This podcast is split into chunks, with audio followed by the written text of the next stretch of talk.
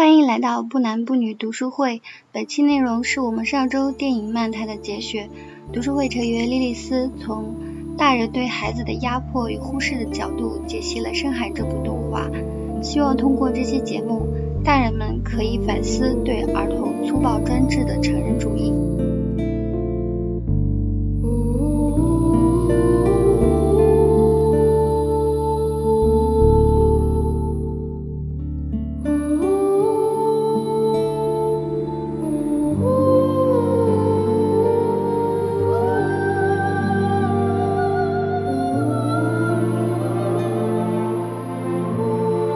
些梦里面就是在上海大饭店里面有一些比较没有逻辑的情节，到最后面他才把那些东西给对应起来，把那些梦里面的事物和现实的东西对应起来。比如说，呃，梦里面的南河其实就是那个骂他的小丑，然后上海大饭店的它的原型就是呃他翻过的那本漫画书叫《深海大饭店的传说》，然后里面的海獭是他的弟弟，里面的那个老金就是他的他爸爸，对他很凶。然后里面的花花就是他的继母，对他很温柔，然后很多东西都能一一对应。在最后面的结局是这个南河死了，然后我觉得这个这个结局很很扯，就一开始他们两个都是趴在游泳圈上，后面救援的船来了，来了之后这个这个南河他就把手一放，自己自己死了，我很不明白，你前面你前面你们两个共用一个游泳圈好好的，你为什么要突然放手？就是这个死死的很很突然，生锈最后的结局是他活下来了。然后这个电影它也非常的两极分化，就是它的评论很两极分化，喜欢的人就很喜欢，不喜欢人就就一直差评说它没有逻辑。我看了很多差评，大部分就是集中在说它的剧情没有逻辑，然后两个男两个主角，一个叫南河，一个叫生锈，他们赌向赌上性命向深海之眼前进的这个动力不是很明确。或者说理由不够充分，然后整部片子是构造了一个浮于表面、根本立不住的世界。但是我觉得事实上这根本不是一个问题，因为整部电影其实都是生锈自己的幻想，包括他们在深海大饭店的经历，还有像那个深海之眼前进这些事情，都不是不是应该按照现实的逻辑去发生的，因为它本来就不是现实，它是一个小女孩的潜意识，是她的梦境，是她欲望的一个具象化，而梦境。原本就是对现实的扭曲，是主人公情绪的具象化，所以整部电影它做的最成功的地方就在于，嗯，对于那种压抑情绪的表达和表现，我们我我们可以通过一些关键词来理解。我是整理了五个关键词，第一个关键词是海精灵，海精灵就是那个长了很多眼睛，然后还有头发的克苏鲁，它它的它对应的其实是妈妈的最后一次回眸，就是妈妈离开他们的时候。生就喊了一句妈妈，然后那个妈妈回过头来看了他一眼，然后就是这个眼，他搞砸的所有事情，都是因为他想要找那个海精灵。他找海精灵其实就是想找他妈妈，然后他因为因为想要这个海精灵，他就搞砸了其他人的事情，耽误了别人赚钱，然后这这表现的就是一个孩子对于妈妈的执念，会让周围的人感到很困扰。然后我就想起来，嗯，小的时候我也总是闹着要回我奶奶家，但是但是我父母和我爷爷奶奶关系很不好，每次把我送回去，我父母都很不情愿，而且，嗯，有的时候可能把我送回去，他们就顺顺便和爷爷奶奶吵一架，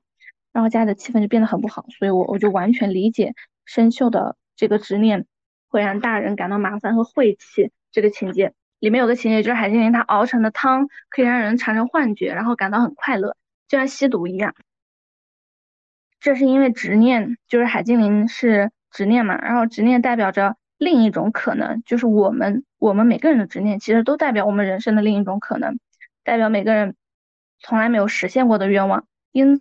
此，电影当中那些食客喝那个海精灵炖的汤，然后那食客看到的是钱财美食，然后生锈他喝的那个汤，他看到的是妈妈，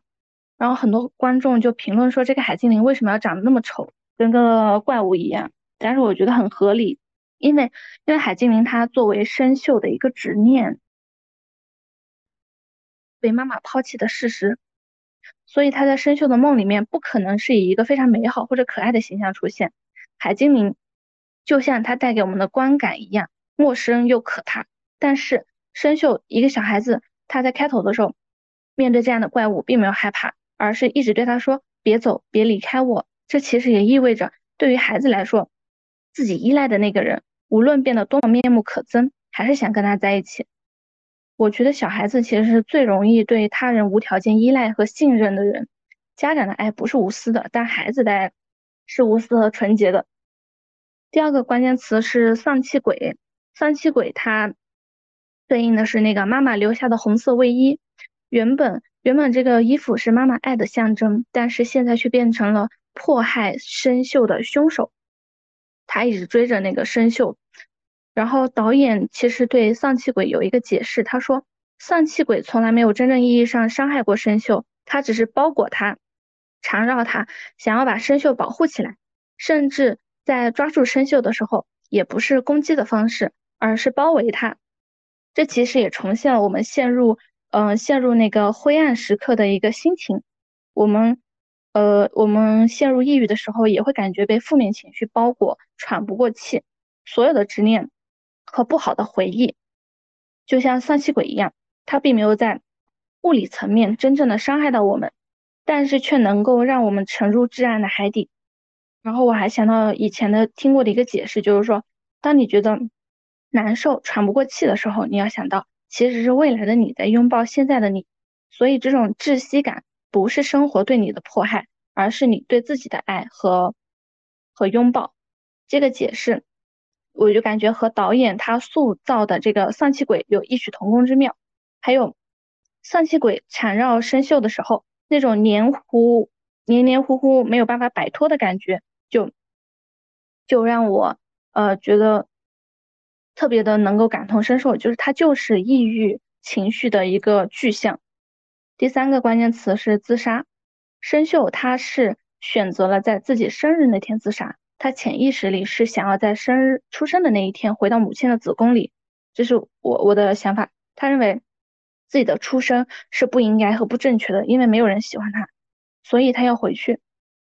然后在一些呃镜头里面，那个生锈他是自杀还是因为救救那个小鱼而意外？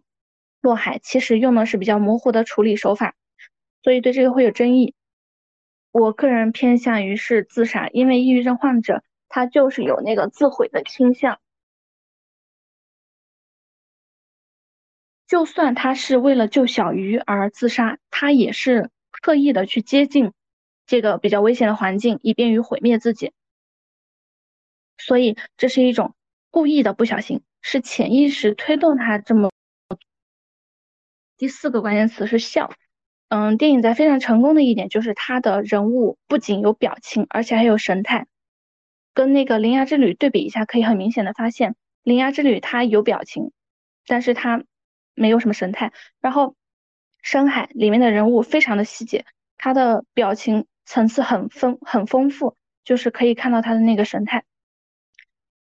然后，嗯，生锈在笑的时候看起来像在哭。就就画的很很绝，然后电影里面还有很多和笑相关的一个台词，比如说在游艇上合照的时候，去笑一下。然后生锈他确诊抑郁症的时候，他爸爸说：“你就多笑笑，自然就会好起来的。”主人公生锈，他每一次笑，其实都是为了给别人反应，缓解尴尬，或者说呃，或者说表现。自己的一个假装很开心，他并不是因为真的开心才笑，但是，嗯，整个电影有一个地方他是真心的在笑的，就是在后面南河给他讲那个萨摩耶的笑话的时候，他才发自内心的笑了一次，在那一刻他才真正的像一个小孩子。所以，电影里面关于笑的一些情节让我感同身受。生秀他是作为一个完全的弱者，作为一个小孩子，生活在一个自己并不受欢迎的环境。他可能每时每刻都在怀疑自己，是不是因为我真的不好？是不是因为我做错了事情，所以大家不喜欢我，所以不记得我的生日？是不是我真我真的太阴沉了？是不是因为我不爱笑才这么难受，才会得抑郁症？作为一个小孩子，他没有办法去想清楚这些事情，所以他他也不可能发自内心的去笑出来，也不可能说多笑笑就会好。而南河对他说的那些台词，说有的时候你笑的真不真诚？客人是能一下感受到的，还有结尾的不想笑你就别笑，想哭你就大声哭出来，到那时候就再也不用讨好别人，再也不用为别人活着。希望你今后的每一次笑都是真心的。他这些话真正的站在了生锈的位置上，理解和共情了这个小孩子的内心，所以，所以我觉得最后，呃，最后让生锈活下来的不是不是南河对他伸出援手。而是南河对他说过的这些话，这些理，他这些话里面表现出的理解，才是生锈生命中出现的微亮的瞬间，支撑他最终活活下来长大。第五个关键词是晦气，呃，在那个生锈的梦境里面，我们可以很清楚的看到人们会怎样对待一个晦气的小孩。第一，第一个就是驱逐，他会他们会驱逐生锈，最开始。最开始，他们发现生锈上了这个床，就是深海大饭店这里面，然后南河是千方百计的把它丢出去，但是没有成功，然后就把生锈装在了一个杯子里，所以说，所以说他们所有人都处在同一个场域，都是在这个饭店里面，但是生锈它是单独的被关在杯子里的，杯子是一个封闭的空间。隔绝了和他人的交流，他无论怎样的喊难和，怎样的去发出声音，外面是听不到的。外面大家都很开心的在吃东西，很开心的在笑闹，但是没有人听到生锈的声音。这种，嗯，这种隔绝肯定会让孩子感到恐惧，所以他的恐惧招来了丧气鬼。然后，嗯，对于一个晦气的小孩，他们的第二，第二。第二招就是欺瞒和利用，在在所有人把那个丧气鬼打跑之后，南河假装关心生锈，其他人也是假装，其他所有人都不在乎他的内心世界，然后让让生锈开心，逗他开心，其实不是真正的希望他开心，他们所做的一切看起来善意的行为，都只是想让他情绪稳定，别给大家找麻烦。然后这个情节让我看的非常难受，因为他几乎重现了我小时候经历的事情。我，我小时候作为一个小孩子，我也总是就是说自己的心里话，有什么我都会说出来。但是大人总是在撒谎，因为他们是强者，他们不需要跟弱者建立真诚的沟通。在电影里面有一句台词，就是说哄着他，哄着哄着那个生锈，所以其他人和生锈从来没有对等的交流。大人处于绝对的优势，而生锈甚至不知道自己是大家口中的晦气，被避之不及。他还以为是自己的顺从和配合可以让自己和自自己的执念被接受。生锈以为自己被接受了，而同时大人们在想，马上就能甩掉这个晦气的包袱了，因为快上岸了。还有一个情节是，呃，在那个船舱里面。南河把他们之间遇到丧气鬼的这个经历画成了漫画，然后投影在那个墙上，所有所有的船员都在看看那个生锈的笑话，就是他他哭啼啼的，然后呃不怎么讨喜，所有人都在笑他。然后然后他们假惺惺的说，从现在开始大家就拿他当一家人。生就听了很开心，但是我看到这里我觉得很伤心，我我觉得。哦，我就在想，你们怎么可以这样蔑视全身心信任你们的孩子？因为他是个孩子，所以可以否定他、责怪他，把情绪倾泻在他的身上，贬低他、嘲讽他。当你们的利益和这个孩子的利益相冲突之后，当他招来了丧气鬼之后，你们就对他说：“我们不需要你。”然后把他丢到一个岸上，丢到绝望的境地，放在孤岛一样的那个街道的夜晚，然后责怪他不会开心。责怪他不是个喜气的小孩，你们只会说是他招来了晦气。可是他难道不是最努力去避免晦气的人吗？他难道不是最希望自己被接纳的人吗？他难道不是最希望自己开心的人吗？就因为他是个孩子，所以你们完全不在乎他，你们随意曲解他、驱逐他，直到发现他的利用价值，让他帮忙找到深海之眼之后，南河和生锈才有真正的平等的交流。所以这个大饭店里面，生锈所遭遇的一切，应该也是他。从小到大经历的被大人霸凌的经历的变形，所以这个梦境就是他以前经历的变形，我觉得很合理。嗯，第六个关键词是对不起，对不起是里面生锈他重复频率最高的台词。他总是觉得很多事情都是自己的错。我看的时候，我就带入了自己，因为我也长时间的对自己的存在有很强的愧疚感。但我知道不是我的错，我就很感谢导演把这个东西表现出来了，这样我就可以站在旁观者的立场质问电影里面的大人，他为什么为什么生锈要说那么多对不起？你们把他生下来，却一直在让他说对不起，这种质问。能够让我从自己对生锈的维护当中感受到被维护的温暖，就好像我在代替我的旁观者们维护自己，我不再一昧的责怪自己，因为我看到了作为一个孩子，我已经做到了能做的一切，让自己被接受，最后失败了不是我的错。最后就是这部电影它也不是完美的，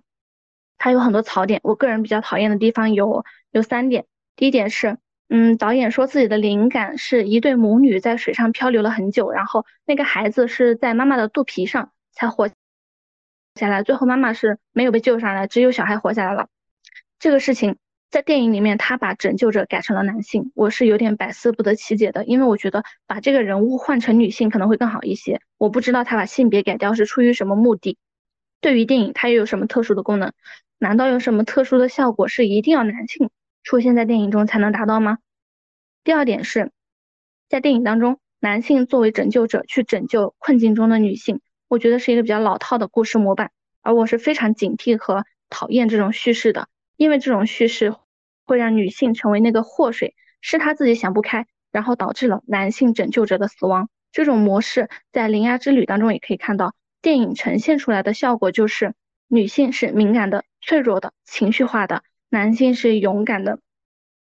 有强大的能力的，而且还有无私的奉献精神。我相信这种模式在非常多的艺术作品中都有出现，它背后一定有一个自恋的男性作者。从古至今，应该是几乎所有的男人都渴望成为英雄，希望在某些机缘巧合之下去拯救一个女性，然后获得女性的芳心。嗯，比如《铃芽之旅》。第三点是，我真的非常讨厌男主南河这个角色。生锈自己的想象不一定能够代表他这个人，但是南河这个角色一定能够代表导演的内心。我感觉他基本上是导演自自我的一个投射，怀才不遇，穷困潦倒，市侩，贪财，而且长得丑，但是他很善良，他是英雄。这不就是很多男人对自己的一个认知吗？他们可能真的非常欣赏自己吧，虽然他们一无是处，穷困潦倒。但是总会有一个女人等待他来拯救，这种拯救能够给男人的生命赋予非常崇高的意义，让他那失败的像一坨屎一样的人生完全升华。但实际上，英雄是比较少的，而这种穷困潦倒、自私自利、一直在做梦的男人却非常非常多。但是在他们自己的幻想里面，他们总有一天会借助一个软弱的女人而成为英雄。这种投射让我作呕，希望男人能够明白。没礼貌就是没礼貌，穷困潦倒就是穷困潦倒。你应该去想办法改善自己的处境，提高自己的素质，而不是在那种我丑但是我很温柔的自恋幻想当中。我讲完了。